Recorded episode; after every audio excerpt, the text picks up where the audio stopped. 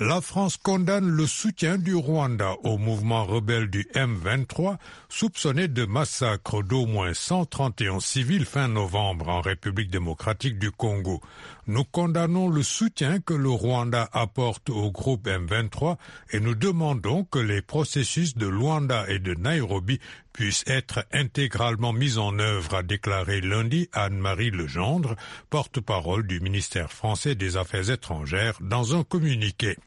Selon les autorités congolaises, des experts de l'ONU et la diplomatie américaine, le M23 est soutenu par le Rwanda, mais le président rwandais Paul Kagame a rejeté tout lien avec les actions du groupe. Jeudi, le chef de la diplomatie américaine Anthony Blinken avait, lui, appelé le Rwanda à user de son influence sur le mouvement rebelle et d'y soutenir pleinement l'accord de Luanda afin de trouver une issue au conflit dans l'est de la RDC.